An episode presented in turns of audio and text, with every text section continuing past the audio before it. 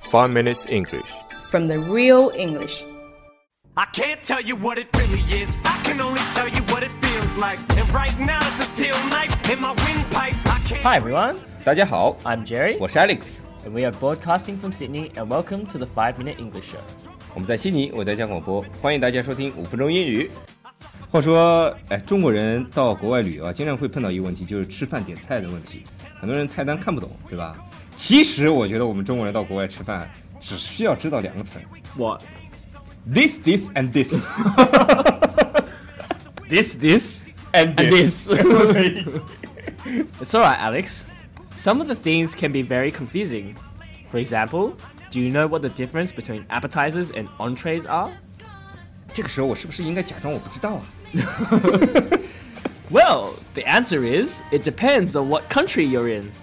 啊、好像看来我真的是不知道了嘛。 各个国家还有不一样的嘛，appetizers and entree。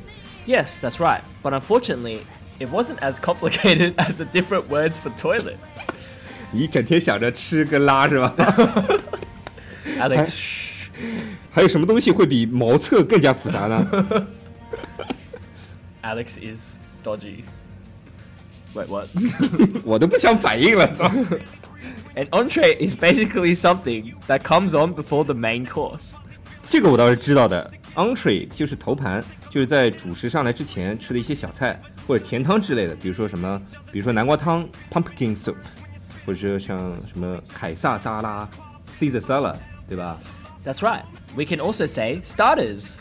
？Starters 也是同样的意思，S T A R T E R S。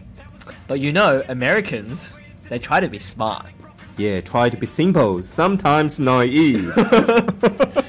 Instead of saying entree, they say appetizers. 美国人会用 appetizers（a w p e t i s e r s） 来代表 entree and starters。 Yes, but the thing is, for Americans, entree is their main course. 我勒个去，吃那么少！美国人所谓的 entree 就是他们的主食，但其他国家都会说 entree 是前菜，但是对美国人来说，entree 就是主食，哎，不是主食， 就是主食。 Wow, Alex. 把美国人得罪了咋办呢？ That's right. American English is very confusing, isn't it? 废话。 我觉得还是英国的跟澳洲的英语比较好。 Yes, of course. 杰瑞，你知道吗？昨天我也有个朋友问我，什么叫阿拉卡？ Yes, I do know this word. It's a French word, not surprisingly. 嗯， It just means ordering something by itself without the set.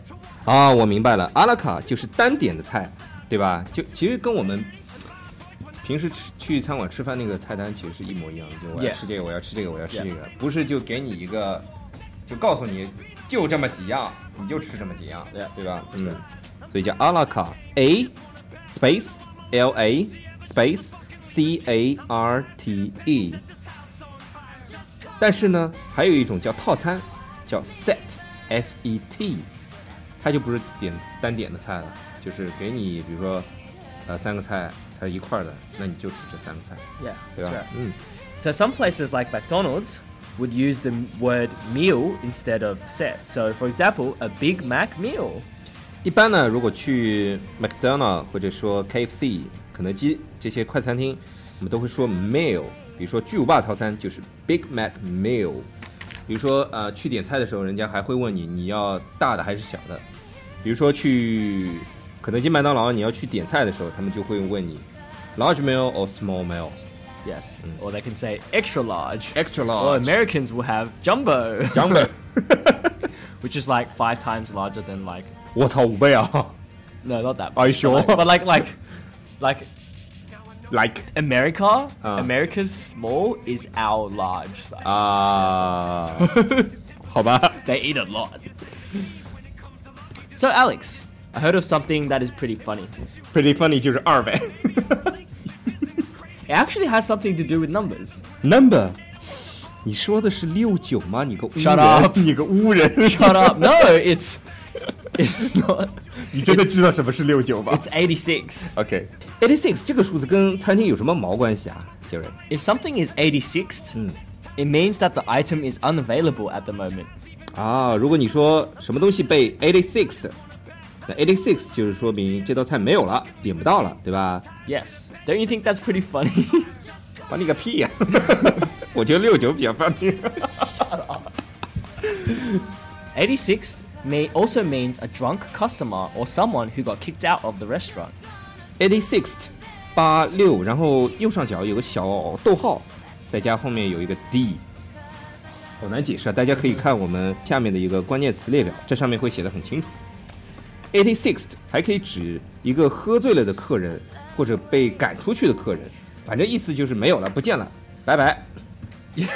so let's look at some examples. Mm. He wanted to order the salmon, but it was 86th. 他本来想点三文鱼，但是现在已经不卖了。It was eighty sixth。 He was so 86, he got 86th. Jerry 八六了，然后也被八六了， 就是说 Jerry 已经喝的不行了，最后被赶出去了。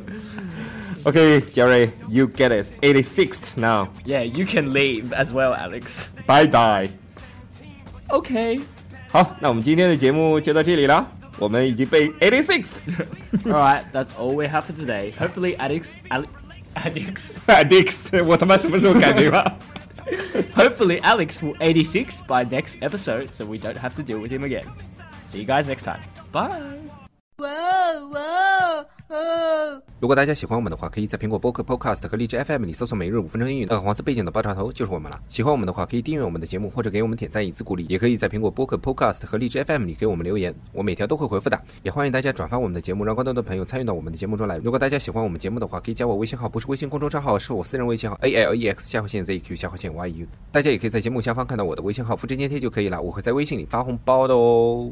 do do do do do do do do do do